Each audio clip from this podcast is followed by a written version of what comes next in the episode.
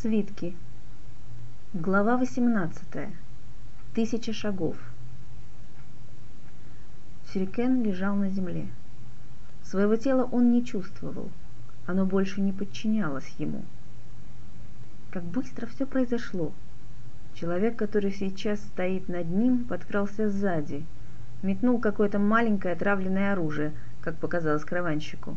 Это оружие ударило, но сильной боли не принесло, он еще успел повернуться к своему противнику и увидеть черноту.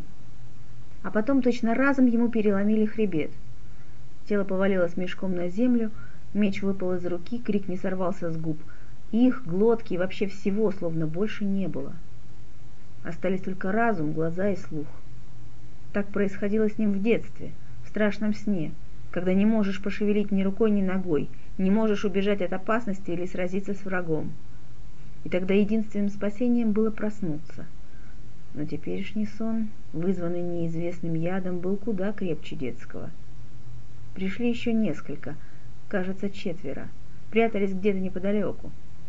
Один присел на корточки над сюрикеном, чтобы повернуть его голову и увидеть лицо. Караванщик встретился взглядом с темными блестящими глазами, глядящими из прорезей маски. «Я знал, что они лазутчики», услышал Сюрикен над собой знакомый голос. Говоривший стоял рядом с человеком, повергшим его на землю. Хотя не предполагал, что у них хватит духу прийти сюда ночью. Надо же. Впрочем, у степняков, кажется, есть обычай угонять чужой скот по ночам. А, сынок? Вряд ли он ждал ответа, просто хотел, чтобы пленник узнал его. И Сюрикен с изумлением узнал. Старик, лодочник.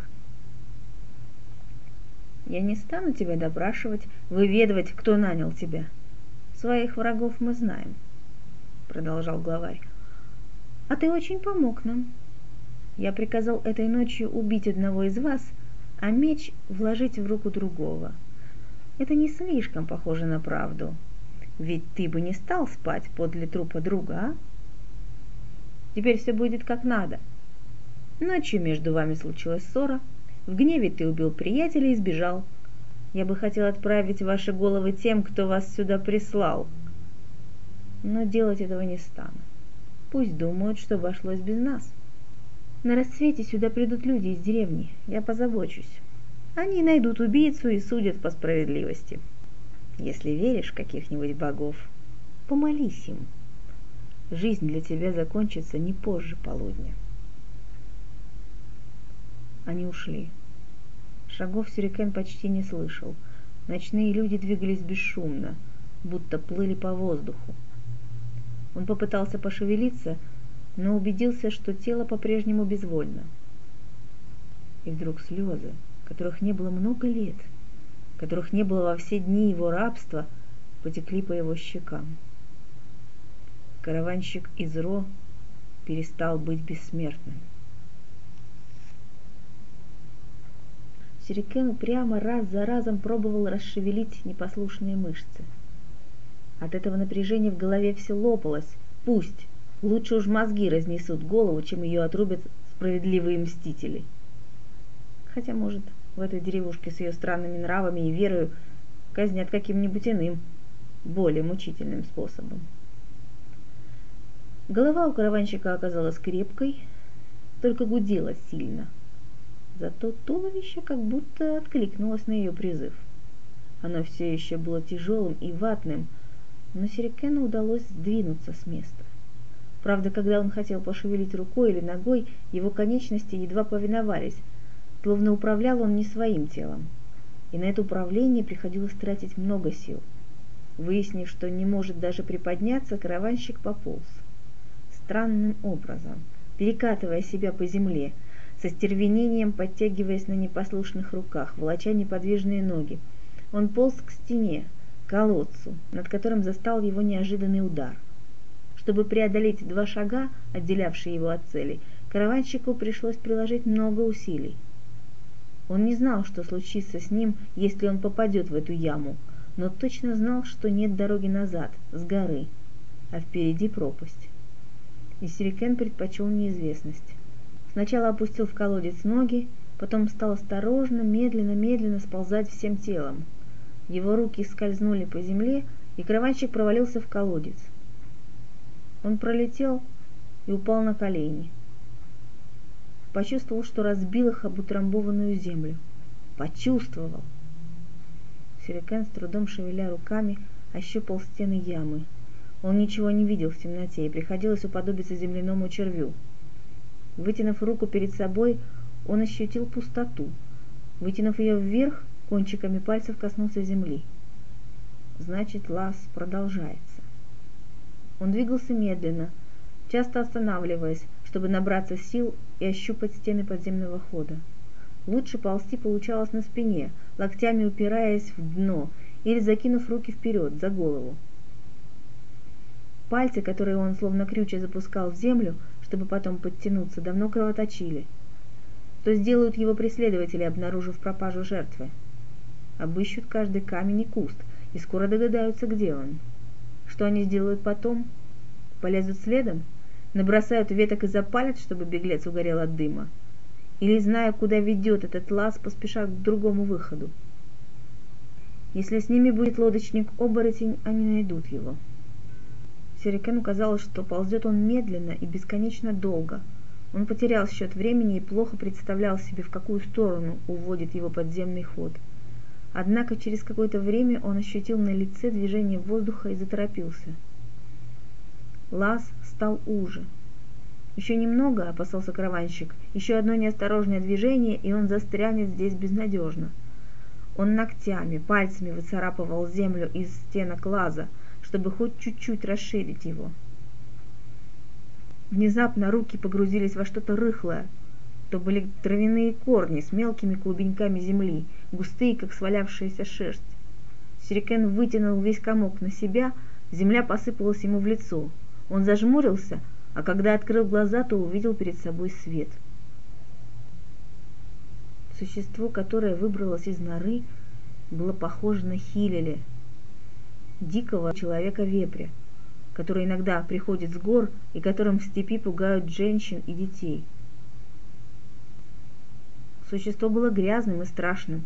Оно по-звериному двигалось на четвереньках и настороженно вертело головой. Неведомая тварь спустилась по склону к ручью, ринулась к воде и, едва омыв в ней темные свои лапы, принялась жадно пить из пригоршни. Ладони существа от соприкосновения с водой побледнели, под слоем грязи показалась обычная человеческая кожа. Однако Хилили не стал полностью превращаться в человека и мыть лицо – Вместо этого он, пробежав по ручью дюжину другую шагов, метнулся на соседний берег и скрылся в густом кустарнике.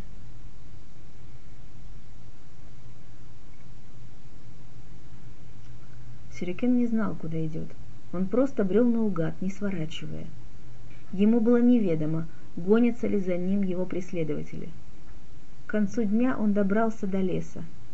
Там караванщик долго искал и, наконец, нашел высокое раскидистое дерево, влез и устроился на его ветвях, словно в седле.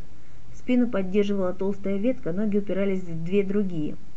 Он никогда раньше не ночевал на дереве, но почему-то сразу решил, что должен поступить именно так, а не спать, как прежде на земле. Сон его был прерывистым и тревожным, боялся расцепить руки и упасть. Тело затекало, и все же он не спустился вниз. Весь следующий день шел дождь и прекратился только к ночи, а на другое утро караванщик встретил козу. Маленькую, черную, с полным выменем. Она обгладывала тонкие ветки молодой лещины. Сюрикен двинулся к ней медленно, чтобы не спугнуть. «Козочка, козочка, хорошая, мека, мека!» Он заклинал ее стоять на месте. Коза косила желтым глазом и опасливо переминалась. Это было мясо много еды, если сумеешь свернуть козью шею. Это были деньги. Несколько монет, чтобы заплатить корпщику и добраться до Ро, если, конечно, кто-нибудь поверит, что коза твоя, а не краденая. Караванщик подошел вплотную и сделал то, чего не делал с детства. Подоил чужую скотину. Они с мальчишками, бывало, забегали в стадо и пили густое овечье молоко прямо из тугих сосков – Брызнешь в рот и тут же вскочишь, пока пастух не натравил собаку или не огрел по спине палкой. «Эй, это наша коза!» Серикен обернулся.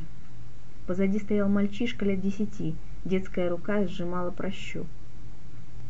«Хорошо, тогда забирай ее», — согласился караванщик. Меньше всего он хотел, чтобы этот мальчик закричал. «Отойди! У меня камень!» Когда Сюрикен выполнил требование и отошел шагов на десять, ребенок подбежал к животному, грубо схватил козу за шею, накинул на нее веревку и потащил. Коза блеяла и упиралась, мальчишка погнал ее пинками. Караванщик проследил его путь и пошел в другую сторону. Вечером его стало лихорадить. Хотелось лечь, сон накатывался, как тяжелое одеяло, лицо горело – Сюрикен уговаривал себя идти до темноты. Пока я иду, у болезни нет надо мной власти. Если сейчас остановлюсь, утром не встану. Но та смеживала веки и вкрадчиво шептала «Отдохни, ты устал, сон исцелит тебя, к чему спешить? Лучше завтра собраться с силами и продолжить путь». «Ладно, пройду еще тысячу шагов, и все», — пообещал ей караванщик — и, чтобы не сбиться, начал считать вслух. Он загибал палец после каждой сотни шагов, как будто снова вел караван. Через две сотни шагов болезнь запросила «Останемся здесь. Дальше опасно. Что, если впереди люди?» «Я не прошел еще тысячи шагов», — возразил ей Сюрикен. Когда были загнуты семь пальцев, а счет дошел до двадцати девяти, он вышел из леса. Солнце спряталось за горизонт и оставило померанцевое небо угасать в одиночестве. Луг впереди звенел цикадами, мелкие соцветия поздней ромашки белели среди разнотравья. А за ромашковым лугом Сюрикен увидел дорогу. Сандалии, состоявшие из деревянной подошвы и сморщенных временем кожаных шнурков, замерли, перестав размеренно топтать дорожную пыль. Странник с посохом и тощей сумой, болтавшийся с левого бока у самых колен, нагнулся к человеку, лежавшему ничком у дороги. Человек этот напоминал, если бы не голые руки и ноги, кучу рваного и грязного тряпья, сваленного здесь за ненадобностью. Странник тронул лежащего за плечо, тот поднял голову и, глядя снизу вверх мутными больными глазами, медленно выговаривая слова, произнес «Почтенный, Далеко ли до побережья? Побережье? Ну, море. Корабли. Рукой человек изобразил треугольник паруса. «Э, да ты, видно, бредишь», — пробормотал странник, поймав его горячую руку. «Бедняга, не стоит оставлять тебя на дороге. Что же делать? Ты можешь идти?» — обратился он к человеку. Я уже прошел свою тысячу шагов. Я иду к морю. Путник вздохнул, закинул руку человека на свое плечо и приподнял того. Тебе придется пройти еще сотню, дорогой, потому что я уже не молод и не донесу тебя на своих плечах. Это совсем немного. Я помогу тебе. В селении странник постучался в дом и попросился на ночлег. Его знали и оттого пустили – Хозяйка, грея воду для них, расспрашивала настороженно. «Что это за бродяга с тобой? Ты хоть знаешь, как его зовут?» «Пока нет», — улыбнулся странник. Когда вода нагрелась, ее перелили в лохань, и он занялся мытьем сюрикена. Хозяйка помогала ему. Она заметила зарубцевавшееся клеймо и тихонько охнула. «Мужу не говори», — предупредил ее гость. «Да уж, а вдруг его ищут? Еще нагрянут ночью. И откуда он только взялся? Ничего не случится, не бойся. Если придут, вы нас не знаете. Легко тебе говорить. А с нами что будет? Муж вернется с торга, прибьет меня. Тихо, тихо. На одну ночь только. Мы завтра же уйдем. Надо ему помочь, ты знаешь, надо. Он посмотрел ей в глаза и она не выдержала взгляда, сдалась. Так и быть. Благодарю тебя, ты добрая женщина. Хозяйка только хмыкнула в ответ. Гляди, а ведь когда он был потолще, какой славный парень был. — неожиданно воскликнул странник и весело подмигнул ей. «Я-то сперва принял его за своего одногодку.